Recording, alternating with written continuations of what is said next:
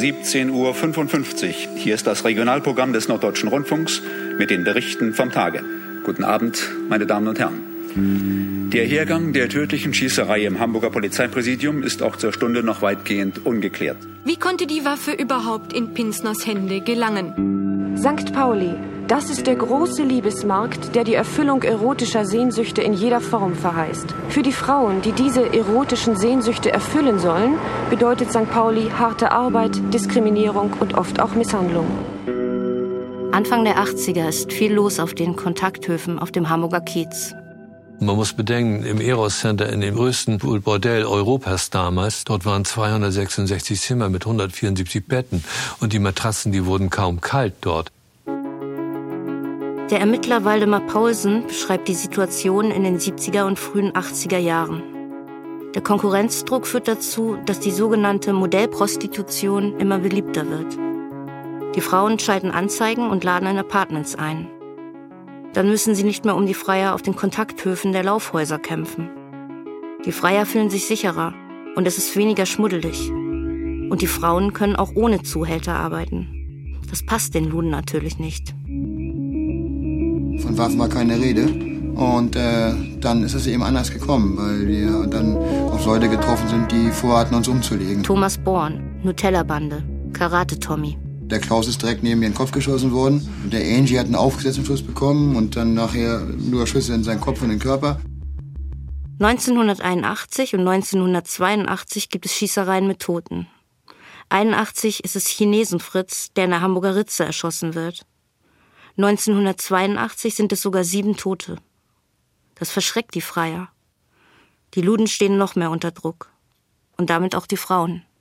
Und äh, in dem Moment hat sich einer, weil die Magazine waren, leer Magazin zu werfen, hat er das eingefügt, hat auf mich angehalten, hat aber vergessen durchzuladen. Die Fachdirektion 65 unter Wolfgang Silaff verstärkt die Ermittlungen. Sie will die organisierte Kriminalität in Hamburg bekämpfen. Auch die neuen Banden auf dem Kiez. Im Sommer 1983 nimmt die Polizei in einem Großermittlungsverfahren die Rockerbande Hells Angels hoch. Der nächste große Coup nach Wilfried Schulz. Aber die Polizei kann die gefühlte Sicherheit nicht wiederherstellen. Die weiße Dame, die immer häufiger ins Milieu kam, Kokain und Heroin, die wurden sowas von willfährig, die Zuhälter, die liefen völlig aus dem Ruder. Kokain ist auf der Reeperbahn angekommen. Viele Luden steigen ins Drogengeschäft ein. Viele Zuhälter sind selbst drauf, auch die Mädchen.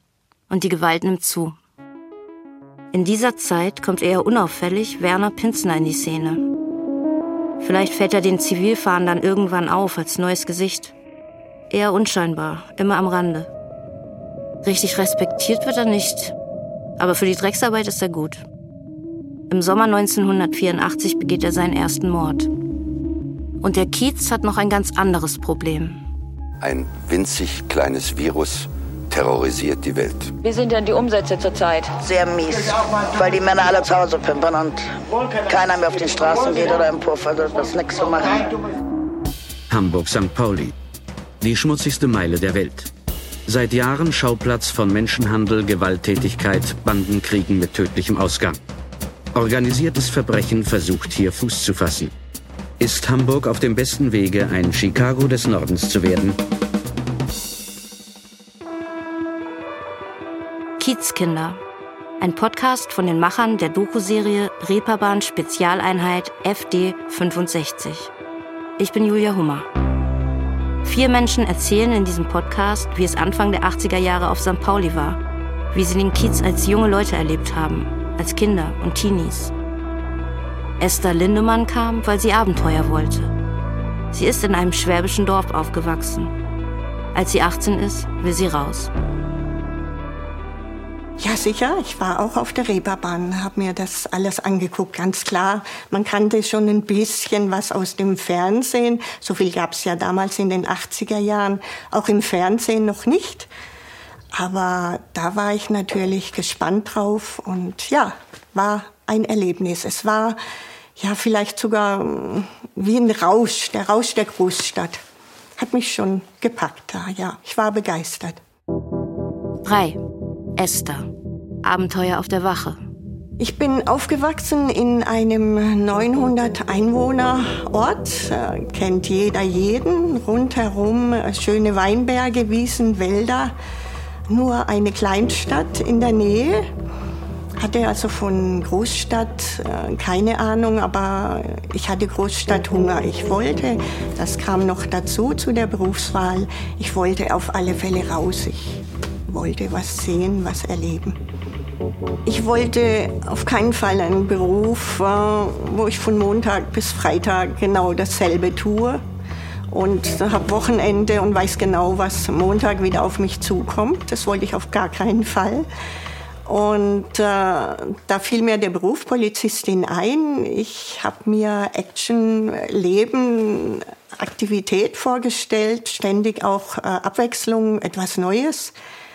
Und äh, dann habe ich mich tatsächlich bei uns in der Stadt, in Mülheim, auf dem Arbeitsamt habe ich mich schlau gemacht und da waren Unterlagen von der Polizei in Berlin und von der Polizei in Hamburg. Und ja, dann hatte ich mich an beiden Stellen beworben und in Hamburg hat es dann gleich mit der Aufnahmeprüfung geklappt. Habe ich Berlin abgesagt und bin dann nach Hamburg umgezogen. In der Hamburger Polizei sind damals wenige Frauen. Zweieinhalb Prozent sind es, als sich Esther bewirbt. Das war 1979, als ich mich beworben hatte. Das heißt, äh, ab 1980 wurden Frauen eingestellt, aber nur in den Bundesländern Berlin und Hamburg. Die anderen Bundesländer hatten das noch nicht, dass Frauen zu den gleichen Bedingungen wie die männlichen Polizisten eingestellt werden. Ja, und deswegen blieb Hamburg für mich übrig. In Hamburg gab es die weibliche Schutzpolizei.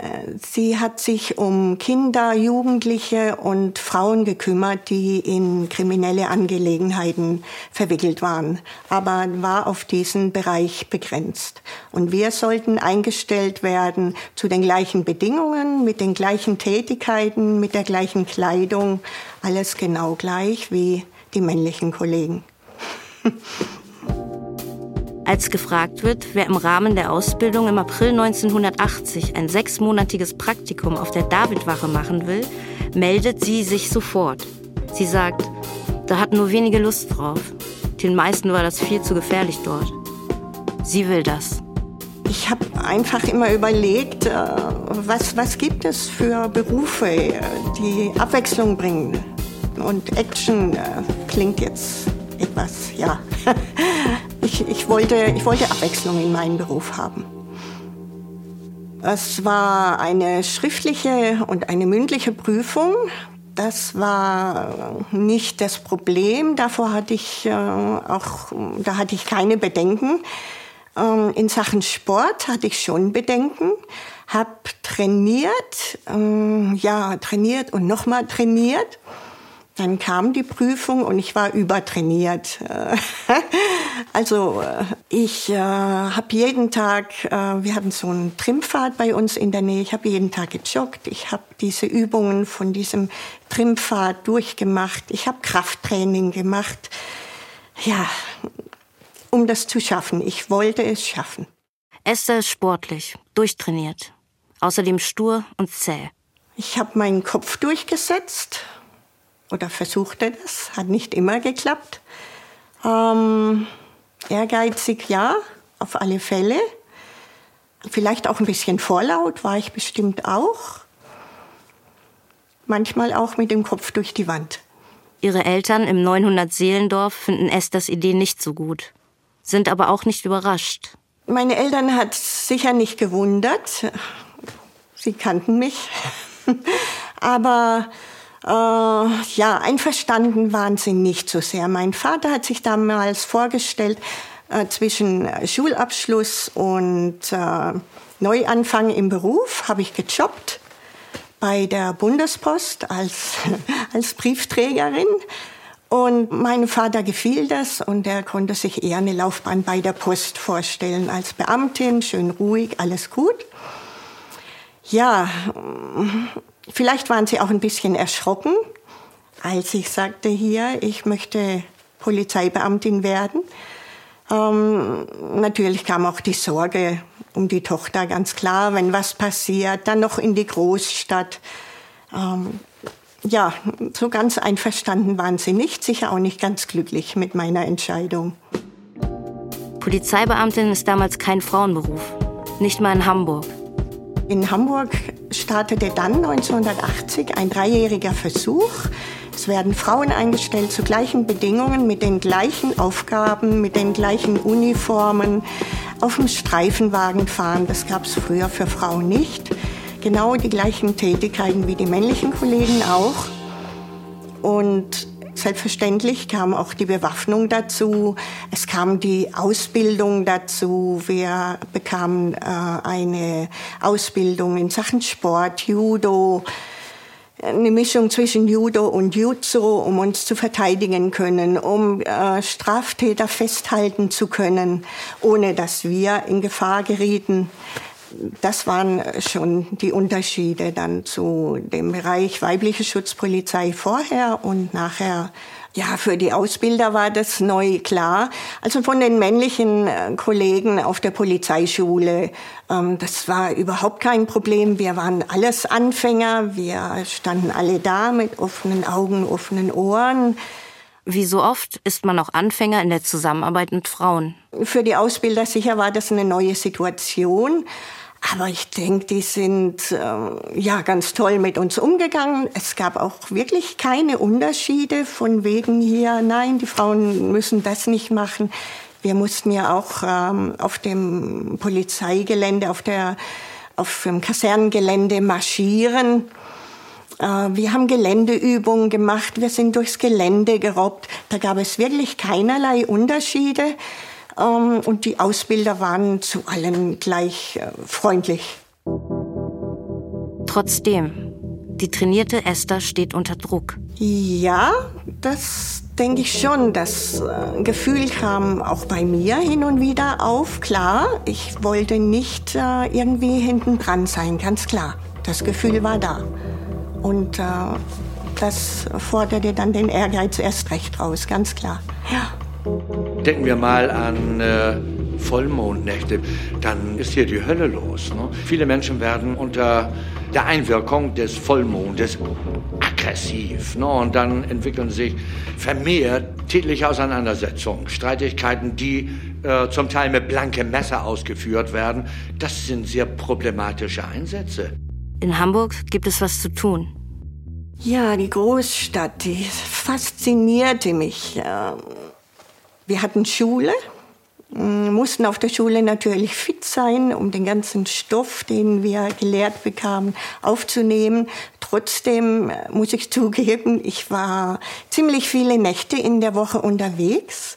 Ich habe meine Hamburger Kollegen gefragt, wo ist hier was los, wo sind die Diskotheken, wo kann ich hier was sehen, erleben.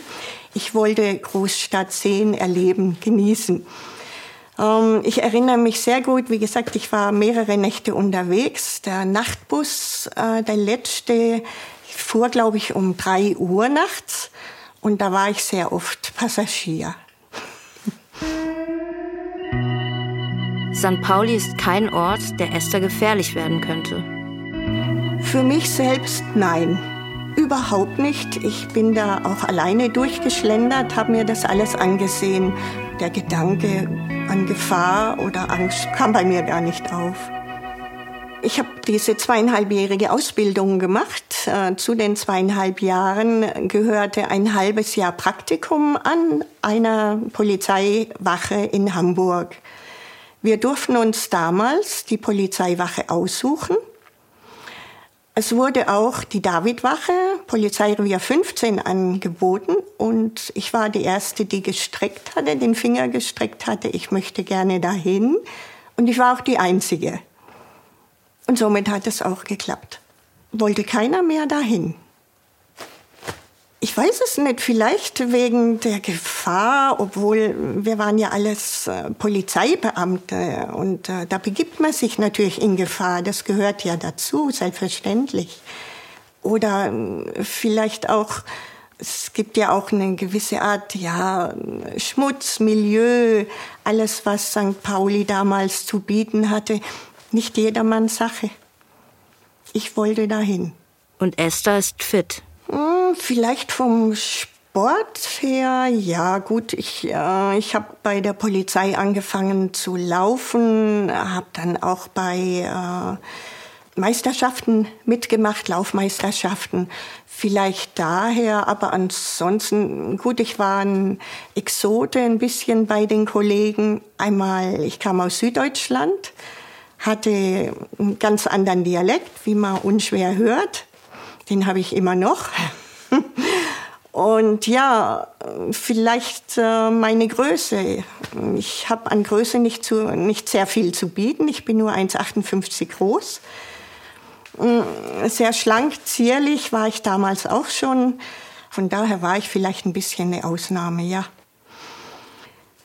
Vielleicht liegt es daran oder lag es daran, äh, St. Pauli, Milieu, Zuhälter, Prostitution, Stadtstreicher.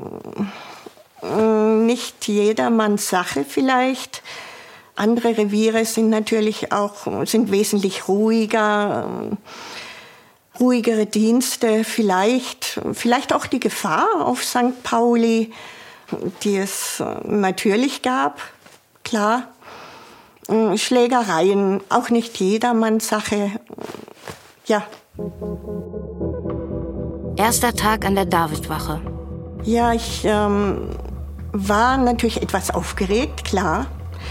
Die Kollegen hatten auch zum ersten Mal eine weibliche Polizistin gegenüberstehen. Klar, sie waren etwas skeptisch, ist ja auch verständlich. Haben mich aber, muss ich sagen, sehr nett, freundlich äh, aufgenommen. Mm, es gab im Nachhinein dann äh, nur ganz einzelne Kollegen, die Frauen nicht akzeptiert haben, die auch mich nicht akzeptiert haben als Frau bei der Polizei. Es gab dann Sticheleien, die nicht immer ganz fein waren. Das waren aber Einzelfälle und äh, die anderen Kollegen haben mich super behandelt. Ich erinnere mich noch an unsere erste Streifenfahrt. Ich war ja Praktikantin. Als Praktikantin saß man immer hinten im Streifenfahrzeug, zwei männliche Kollegen vorne. Ich war ganz gespannt, was jetzt geht es hier los, was kommt jetzt auf uns zu. Straftaten sehen, forschen, ja, wir sind nur ein paar Meter von der Davidwache weggefahren. Da sehe ich doch an einer Straßenlaterne ein Fahrrad ohne Hinterreifen. Ich habe gleich meinen Kollegen aufgeregt, hier, hier steht ein Fahrrad ohne Hinterreifen. Der Reifen ist bestimmt gestohlen worden. Ja, ich hatte die Lacher natürlich auf meiner Seite. Das hat keinen Menschen interessiert. Ich habe nachher natürlich erfahren, es gibt ganz andere Dinge auf St. Pauli für die Schutzpolizei.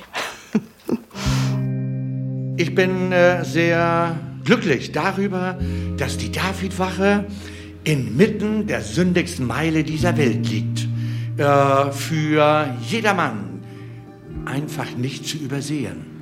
Mit diesen riesigen Leuchtlettern Polizei mit einer doppelten Signalwirkung. Bürger, bedient euch eurer Polizei, denn wir produzieren Sicherheit für die Bürger, für die St. Pauli-Besucher und bezogen auf das Milieu, auf die im Milieu Tätigen. Die Polizei ist hier präsent, da sind wir der erhobene Zeigefinger. In den Medien wird immer mehr berichtet über die Banden, die Gewalt, die Drogen. Keine Zeit für Hinterreifen. Also als ich als Praktikantin an die Davidwache kam, standen mir die Kollegen natürlich etwas skeptisch gegenüber, aber sie haben mich sehr, sehr freundlich trotzdem aufgenommen und ich fühlte mich ziemlich schnell dazugehörig. Also es äh, gab natürlich witzige äh, Frotzeleien. Man, äh, durch meine Größe nannte man mich auch hin und wieder der Türstopper oder in der Davidwache war der Tresen sehr, sehr hoch, damit nicht irgendwelche Leute rüberspringen. Ja, und dann bot man mir natürlich auch an, einen, einen kleinen Schemel äh, hinzustellen für mich, damit ich besser rübergucken konnte. Aber das war alles witzig und freundlich gemeint. Es gab aber einen einzelnen Kollegen, da kamen wirklich Sticheleien. So, Frau Lindemann, hast du mal wieder einen Fall gemacht? So, Frau Lindemann, hast du mal wieder einen geschnappt? Ja, das war auch ein Kollege, mit dem bin ich nie auf dem Streifenwagen gefahren. Und äh, am Anfang hat mich das verletzt und äh, irgendwann habe ich mir gesagt, okay, das ist Charaktersache. Wer meint, wenn er die schwarze Lederjacke trägt, dass er dann der Stärkste ist, dann soll er das meinen, dann ist es gut so und erledigt für mich. Und damit kam ich ganz gut klar. In der Parallelschicht war noch eine weibliche Kollegin. Wir haben uns natürlich nett begrüßt bei Schichtwechsel, aber weiter hatten wir keinen Kontakt. Nein, das war auch äh, nicht notwendig, dass man sich mit einer anderen Kollegin äh, verbündet hat, um, um stärker zu wirken. Das war einfach nicht notwendig. Ich habe mich sehr wohl gefühlt da in meiner Schicht und die Kollegen waren, waren super. Nur wenn sie bei irgendwas besser war als die Männer, wurde sie im Nachhinein dafür gepiesackt. Ihr gefällt es auf der Wache so gut, dass sie nach ihrer Ausbildung 1982 zurückkehrt und drei Jahre bleibt, bis sie mit der Ausbildung im höheren Dienst beginnt. Nach der Ausbildung äh, konnten wir uns wieder eine Polizeiwache aussuchen, an der wir dann fest angestellt arbeiten wollten. Und ich habe mir wieder die Davidwache ausgesucht. Und ich habe mich riesig gefreut, dass es geklappt hat und ich wieder ja, nach St. Pauli gehen durfte. Das war meine Arbeit, das hat mir Spaß gemacht. Auch im Praktikum hatten wir Überstunden gemacht. Die sollte ich abbummeln, bevor die Schule wieder losging.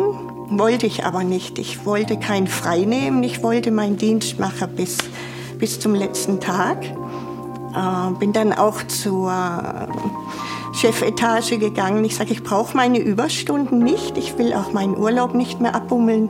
Ich möchte hier weiterarbeiten. Aber das ging natürlich nicht. Auch die Zuhälter respektieren sie in ihrer Funktion, sagt sie.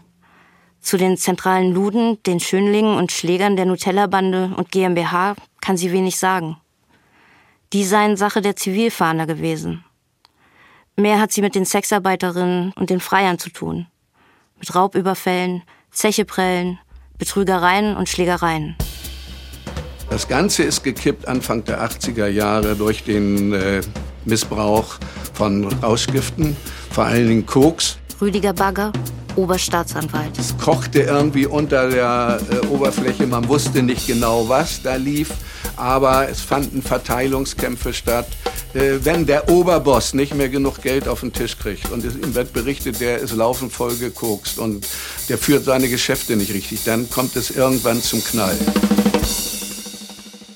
Unsere tägliche Arbeit waren auf äh, St. Pauli gibt es äh, natürlich Zuhälterei, es gibt Prostituierte, es gibt Schläger, es gibt äh, Diebstähle, es gibt Randständige, es gibt Kneipen, es gibt Nepp, äh, Kneipen, äh, die Zeche wird nicht bezahlt. Das waren Sachen, mit denen wir ständig zu tun hatten. Beispielsweise auch Freier, die zu Prostituierten gegangen sind das war tägliches Brot für uns. Die waren aber mit der Leistung von der Prostituierten nicht zufrieden. Dann kamen sie zu uns auf die Wache, haben sich beklagt, hier, ich habe 50 Mark, D-Mark bezahlt, habe aber nicht die Leistung bekommen, die ich haben wollte. Mit diesem Freier sind wir dann zur Prostituierten, er musste sie uns dann zeigen. Dann sind wir aufs Zimmer gegangen und dann haben wir die Prostituierte befragt, was wurde denn genau vereinbart zwischen den Freier und zwischen ihr. Und äh, wenn es da Widersprüche gegeben hat, also der Freier hat klar gesagt, das und das möchte ich haben für die 50 Mark, die und die Dienstleistung, und die Prostituierte sagte aber irgendwas anderes, dann kam es zu einer Anzeige in Sachen Betrug auf sexueller Basis. Weil eben der Verdacht bestand, dass die Prostituierte die mündliche Vereinbarung nicht eingehalten hat. Es kam dann auch hin und wieder zu Gerichtsverhandlungen, bei denen aber wir wurden als Zeuge geladen zu den Gerichtsverhandlungen. Sehr oft war es aber der Fall, dass der Freier einfach nicht zur Gerichtsverhandlung erschienen ist, weil er natürlich zu Hause Frau und Familie hatte und einfach, ja, das war ihm dann einfach peinlich. Nicht einfach, solche Tricks nachzuweisen. Ging aber. Indem wir genau befragt haben, wie war der Wortlaut von der Vereinbarung, welche Summe wurde genau ausgemacht, was genau sollte sie tun für dieses Geld. Es gab den Handverkehr, es gab Geschlechtsverkehr und diese Worte mussten eben gefallen sein, damit die Vereinbarung klar war für beide Seiten. Das war sicher nicht einfach, nur indem man beide befragt hat, um, war dann schon irgendwo Differenzen zu erkennen, so dass der Verdacht bestand in Sachen äh, Betrug auf sexueller Basis. Die Polizistin, die keine 1,60 ist und unter 20, kennt keine Furcht. Ich hatte keinerlei Hemmungen. Ich wusste, wo ich war, mit wem ich es zu tun hatte. Ich habe mich auch freundlich höflich mit den Prostituierten unterhalten, habe nicht unbedingt ihre Wortwahl genutzt, habe auch Verständnis gezeigt für deren Arbeit, für deren Job. Und so hatte ich auch einen ganz guten Kontakt immer bekommen. Und so konnte man, wenn gerade mal Zeit war, auch mal mit den Frauen ein, ein Gespräch führen über Hintergründe, über das Leben überhaupt und warum sind sie Prostituierte geworden und wie lange sollten sie das noch machen. Und es war keine Differenz da, hier die Polizistin, hier die Prostituierte, sondern es war eine gute Basis zum Arbeiten. Die meisten Frauen waren 18 oder knapp, also 18 auf alle Fälle. Darauf wurde sehr geachtet, dass keine Minderjährigen auf St. Pauli arbeiten. 18 und knapp drüber, das ist schon richtig, ja. Dass sie in meinem Alter waren. Für mich war es immer schwierig zu verstehen, wenn ich von den Frauen hörte, ja, ich, äh, ich bin verliebt in, in ich sage jetzt mal, in Harald. Das war dann einfach ihr Zuhälter. Ich würde alles für ihn tun. Das waren Geschichten, die ich nicht nachvollziehen konnte. Weil man gibt ja schon, äh, wenn ich mich auf der Straße prostituiere, ich gebe ja schon viel von meinem Inneren auf. Äh, in meinen Augen war es auch eine gewisse Demütigung für die Frauen. Ich konnte diesen Weg sicher nicht nachvollziehen. Es gab andere Frauen, äh, die wurden natürlich durch äh, Gewaltandrohung gezwungen, sich zu prostituieren. Und manche nicht nur durch Gewaltandrohung, sondern auch richtig durch Gewalt.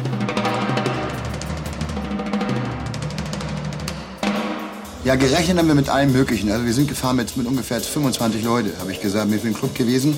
Und dann habe ich aber die unten in der Tiefgarage gelassen und habe gesagt, wie viele Mann sind im Salon? Und dann hat Angie gesagt, da waren, da waren sieben drin, als ich da war. Ja, sagt der Angie ist starker Junge, sag ich, der SS draußen starker Bengel und meine Wenigkeit, sag ich, die sieben ziehen uns durch den Arsch, wenn das zur Sache gehen sollte. Also gehen wir da rein. Von Waffen war keine Rede. Und äh, dann ist es eben anders gekommen. Im Podcast Kiezkinder von den Machern der Doku-Serie Reeperbahn Spezialeinheit FD65 geht es in dieser Folge um Esther Lindemann, Polizeibeamtin auf der Davidwache in den 80er Jahren. Es gab einen Fall, an den ich mich erinnere. Es war im Frühdienst, äh, kam eine Prostituierte an die Wache zu uns. Sie sah schrecklich aus. Äh, das ganze Gesicht war blutig, äh, verschlagen blaue Flecken, die Augen waren fast schon ganz zugeschwollen und das Schlimme, noch Schlimmere war, ihr fehlten mehrere Haarbüschel auf dem Kopf, da waren richtig kahle Stellen. Äh, die Kleidung war zerrissen, sie sah erschreckend aus. Wir haben dann natürlich sofort ärztliche Hilfe geholt und äh, ich habe sie zu mir genommen und äh, sie hat mir dann erzählt, dass sie eben von ihrem Zuhälter so geschlagen worden sei. Sie sei dabei auch die Treppe runtergefallen. Und äh, der Grund war, sie wollte nicht mehr als Prostituierte arbeiten. Sie war am Ende. Und äh, das wollte der Zuhälter natürlich nicht zulassen. Der Fall wurde dann von der Kripo übernommen und es wurde ihr ermöglicht, auszusteigen. Sie kam dann in, das, in ein Zeugenschutzprojekt. Nicht jede Prostituierte hat es einfach geschafft, sich bei der Polizei zu stellen. Die hatten natürlich Angst, wiedergeschlagen zu werden und behielten alles für sich und getrauten sich dann nicht, sich bei der Polizei zu melden. Es gehört zu Esthers Auftrag, Kontakt zu den Frauen zu haben, Vertrauen herzustellen. Unser Auftrag äh, lautete natürlich schon, äh, dass wir eine gute Basis zu den Prostituierten herstellen und auch mal etwas erfahren, was in Sachen Kriminalität einfach reinfällt. Aber das war hauptsächlich Aufgabe der Zivilfahnder, die tiefer im Milieu arbeiteten und äh, auch, ja, ich sag mal, in den Hinterzimmern arbeiteten und die Leute kennenlernten, die ähm, Verbindungen besser kennenlernten und da auch ein Vertrauen aufbauten, um dann solche Dinge zu erfahren. Und die Zusammenarbeit mit den Zivilfahndern, sagt Esther, war eng. Es war eine sehr gute Zusammenarbeit mit den Zivilfahndern. Sie gingen in die Hinterzimmer, wo die großen Zuhälter, die großen Luden äh, zusammensaßen, wo die Geschäfte abliefen. Und es war deren Aufgabe, diese kennenzulernen, Kontakte herzustellen, um eben zu hören oder mitzubekommen, wann ist hier eine kriminelle Aktion in Aussicht, wann finden da Straftaten statt, wo sie dann aktiv werden mussten. Wenn die Zivilfahnder Unterstützung brauchten, ganz klar, dann waren wir Uniformierten zur Stelle, richtig, ja. Es gab auch Informationen, aber natürlich, ähm, ich sag mal, vordergründig. Klar, sie konnten diese Informationen, die sie jetzt ganz im Hintergrund sich erschaffen haben, die konnten sie nicht preisgeben. Das ist ganz klar. Einer der Zivilfahnder ist Waldemar Paulsen. Waldemar Paulsen war ein ganz feiner Kollege, nicht nur von seinem Charakter her, ein, also er war Kollege im wahrsten Sinne, aber auch äh, seine Umgangsformen waren fein. Er stach äh, bei uns allen etwas heraus. Er drückte sich sehr höflich, sehr gewandt aus. Und das hat er auch gegenüber den Milieuleuten so beibehalten. Dafür war er auch bekannt. Wurde akzeptiert von den Milieuleuten, egal jetzt welche Rangordnung im Milieu. Er schaffte durch seine Art aber auch eine Basis, eine gute Arbeitsbasis, dass ihm dann doch von da oder da einiges erzählt wurde, worauf er sich dann einen Reim machen konnte, auch die Verbindungen unter den äh, Luden, äh, unter den Milieuleuten, die im Hintergrund arbeiteten, dass er da die Zusammenhänge erkennen konnte und dann natürlich auch erkennen konnte, wann liegt eine Straftat vor, wann muss er einschreiten. Und wir als Schutzpolizei sind dann in Erscheinung getreten, wenn es zu Festnahmen kam oder wenn es zu Rangeleien kam oder wenn die Zivilfahnder gesehen haben, da gibt es gleich äh, Streit, die hauen sich die Köpfe ein, wir brauchen Unterstützung und dann kamen wir als Schutzpolizei dazu. Dabei ist Kiez nicht gleich Kiez. Ja, es gab Unterschiede, unterschiedliche Bereiche. Es gab damals den Hans-Albers-Platz, äh, Davidstraße. Da arbeiteten Prostituierte. Die hatten ihre Zimmer gleich oben in den Häusern, wo sie davor standen. Es gab diese Laufsender, Aerosender und Palais d'Amour. Das waren Hochhäuser. Unten sahen die aus wie eine Tiefgarage, muss man sich das vorstellen. Da standen die Prostituierten und boten sich an und die Zimmer waren dann oben. Und damals gab es noch den Straßenstrich unten am Fischmarkt. Ja, diese Prostituierten, sage ich mal, die Mädels, die waren ganz arm dran und äh, brachten ihre Dienstleistungen im Auto der Freier. Eben mal mit dem Freier im Auto schnell hinter die Fischhalle und dann lief das Ganze da ab. Wir haben nur einen Auftrag, das Verbrechen zu bekämpfen. Wir sind aber nicht diejenigen, die moralische Wertvorstellungen in unserer Gesellschaft zu entwickeln haben. Das ist nicht unsere Aufgabe. Alle hatten da einen Zuhälter. Die Zuhälter saßen meist am Fischmarkt in der Kneipe, haben da ihr Bier getrunken, Karten gezockt. Und äh, wenn sich die Prostituierten mal aufwärmen wollten, da hieß es hier aber nach fünf Minuten los wieder raus und haben dann die Kohle abkassiert. Die waren also wirklich arm drin und egal welches Wetter, ob eiskalt oder Schnee oder Regen, äh, die mussten draußen stehen. Besser dran waren natürlich die Prostituierten in der Herbertstraße. Damals äh, gab es noch viele, die keinen Zuhälter hatten, die also in ihre eigene Geldtasche gearbeitet haben.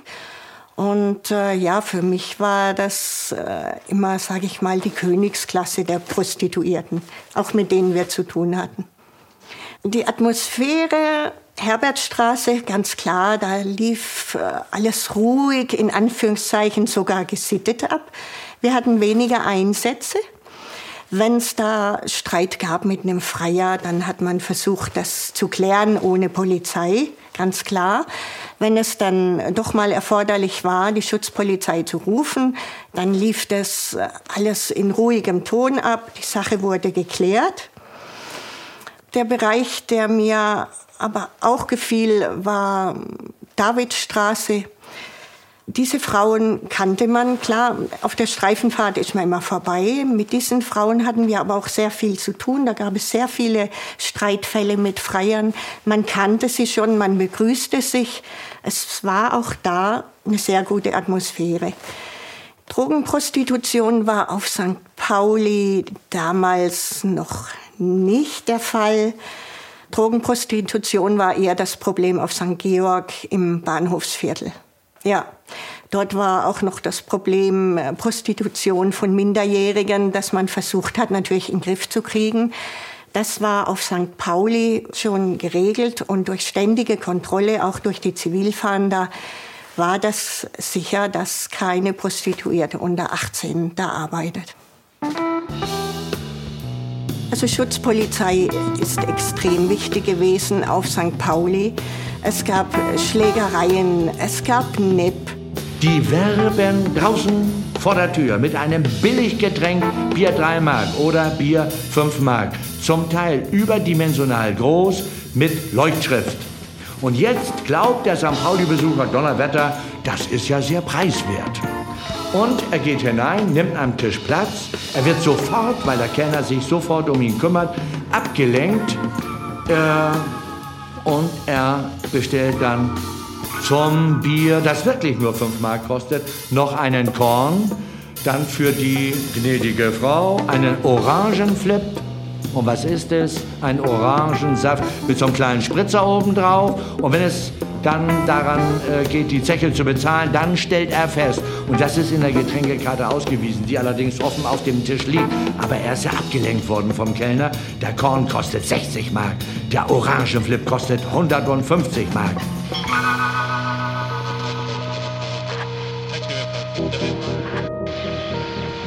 Wir wurden gerufen, mein Kollege und ich sind dahin.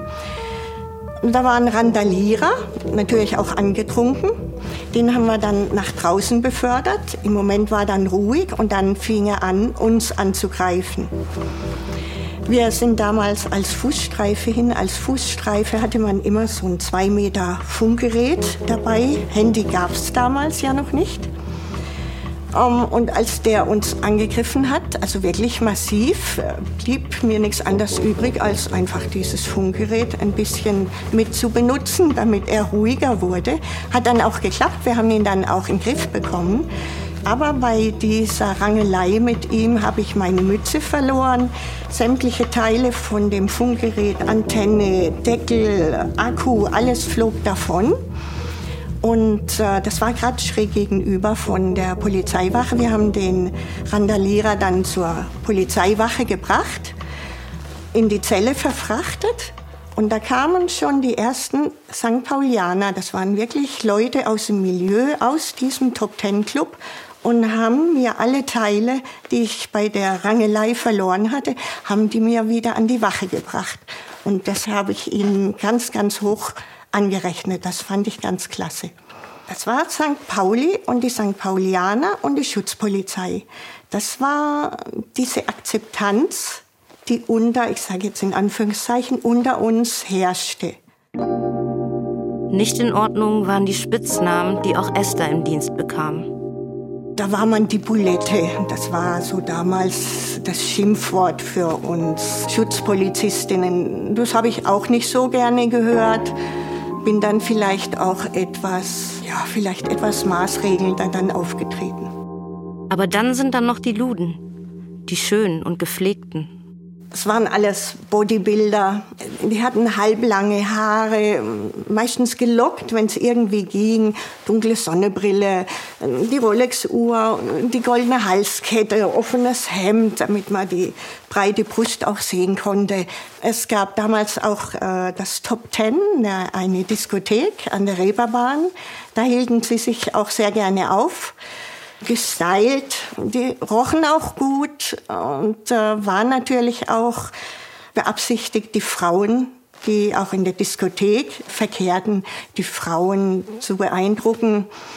Das war die eine Aktion und diese Muskelstärke der Luden war auch erforderlich, einfach um Machtkämpfe auszufechten. Damals äh, waren Waffen und Schießereien Anfang der 80er waren noch nicht an der Tagesordnung, absolut nicht. Man machte das noch mit einem Faustkampf aus. Wenn es Streit gab unter den Luden wegen einer Prostituierten, die Prostituierte stand vielleicht auf dem Revier, in dem Revier von dem anderen Luden, dann gab es Streit, ganz klar. So, entweder äh, es gibt Geld dafür oder wir machen das eben aus mit einem Faustkampf. Das war St. Pauli, das war noch reell. Meistens ist Esther auf St. Pauli unterwegs. Große Freiheit, Silbersack, Herbertstraße. Berührungsängste hat sie nicht. Ja, gebe ich zu. Klar bin ich auch durch die Herbertstraße gegangen. Herr Rieland äh, hat dafür gesorgt, dass keine Frauen mehr durch die Herbertstraße gehen dürfen. Das Problem war, es waren zwar Schutzwände da auf beiden Seiten der Herbertstraße, aber auf den Schutzwänden stand nur das Verbot für Kinder und Jugendliche, das Verbot, die Herbertstraße zu betreten. Auf St. Pauli waren viele Touristen, ganze Busse mit Touristen. Und äh, es war sehr oft der Fall, dass die Frauen, ganze Trupps von Frauen Touristinnen äh, durch die Herbertstraße liefen. Die Prostituierten saßen dort äh, hinter den Schaufenstern. Die Touristinnen sind hingegangen. Hoch, guck mal, wie sieht die aus? Und guck mal, was die anhat. Und äh, das, war, das war natürlich für die Prostituierten nervig. Das gefiel ihnen überhaupt nicht. Es kamen dann auch Fälle vor, dass aus den Häusern der Prostituierten äh, irgendwelche Flüssigkeiten auf die Touristinnengruppen heruntergeworfen wurden. Die Touristen kamen dann an die Wache, haben sich beschwert, gucken Sie mal da, das riecht alles und kam von oben in der Herbertstraße, haben mir das angeworfen aus Eimern und ja, es, es war teilweise Urin, wirklich, der gesammelt wurde, weil das äh, den Prostituierten einfach, ich sag mal, ganz locker auf den Zeiger ging. Und ja, damit hatten wir sehr oft zu tun, besonders am Wochenende, wenn die Touristenbusse da waren. Und Herrn Rieland war das auch im, ein Dorn im Auge, dass die Prostituierten derart belästigt wurden auf der einen Seite. Auf der anderen Seite war es natürlich auch wichtig, dass Touristen, die auf St. Pauli sind, sich sicher fühlen, sich wohlfühlen. Da durften solche Fälle sich natürlich nicht häufen. Und dann hat er zusammen mit den Hamburger Behörden dafür gesorgt, dass auf diese Schutzwand auch noch kommt äh, das Verbot für Frauen, das Zutrittsverbot für Frauen in der Herbertstraße. Und das war, das war für alle Seiten eine sehr gute Sache. Und wie findest du die Ripperbahn? Affengeil. Was soll ich dazu sagen? Ich bin platt, ich kann nicht sagen. Echt. Die Eindrücke sind zu groß, das muss man mal verarbeiten, ja. Und was fällt dir hier auf der Reeperbahn am meisten auf? Die Nutten. gut oder schlecht? Gut, finde ich gut. Sehr beeindruckend. Sowas gibt es eben bei uns gar nicht. Das mit der Prostitution finde ich nicht positiv. Würdest du es mal probieren? Schwer zu sagen. Erstmal habe ich das Geld nicht. Ich finde, dass äh, die für die Frauen, die hier drin sitzen, finde ich das irgendwie entwürdigend. Und wenn ich mich an deren äh, Stelle jetzt mal versetzen würde, das ist absoluter Wahnsinn. Das ist absolut das Letzte. Prostitution soll es hier aber in der DDR auch geben. Wesentlich verdeckter als hier.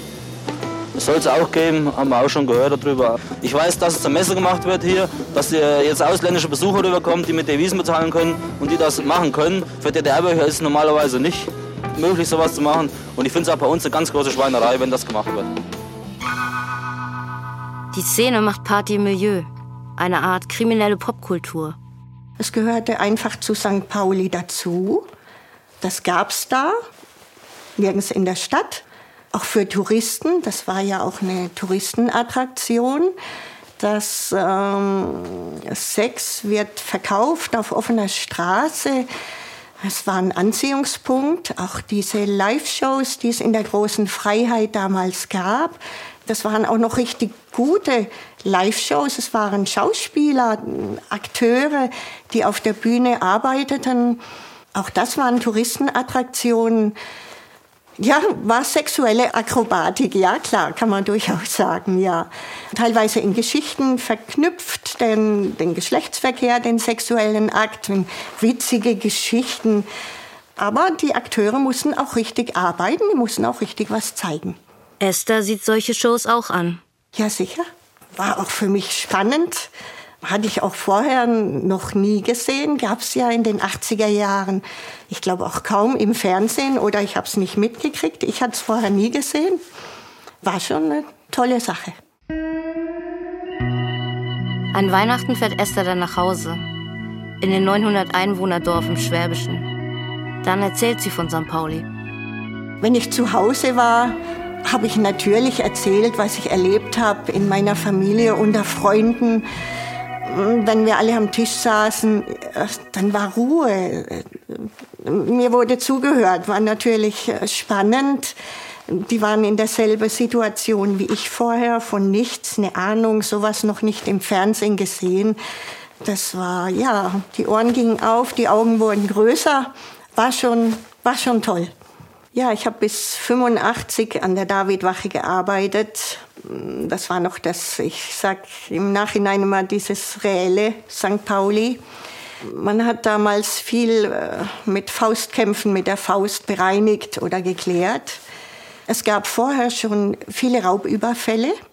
Damals waren das aber Täter, die haben äh, Kneipenbesucher beobachtet, die mit der dicken Geldbörse schon stark angetrunken noch ihr letztes Getränk bezahlt haben, dann raus aus der Kneipe gegangen sind, zur S-Bahn oder zum Taxistand. Und da wurden sie dann überfallen, niedergeschlagen, teilweise auch brutal niedergeschlagen, äh, aber ich sage jetzt mal, es war im Rahmen. Und äh, die Geldbörse wurde dann einfach gezuckt. Ende 85 hat sich das gewandelt. Es waren dann diese Täter, die diese Raubüberfälle verübt haben. Das waren dann sehr oft äh, Drogenkriminelle, die sich einfach durch diese Taten Geld für ihren Rauschgiftkonsum besorgt haben. Aber schon lange davor wird es härter auf dem Hamburger Kiez. Schusswaffengebrauch und die, die Luft wurde kugelhaltiger, ja.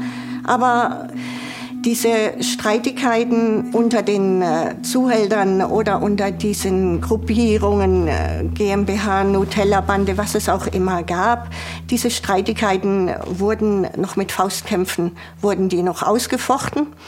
Es gab Morde, die selbst verübt wurden von den Luden selbst oder nachher gab es sogar Auftragsmorde, das heißt, ein Killer wurde bestellt, hier, der und der passt nicht mehr ins Geschäft, der muss weg. Und das geschah dann auch so.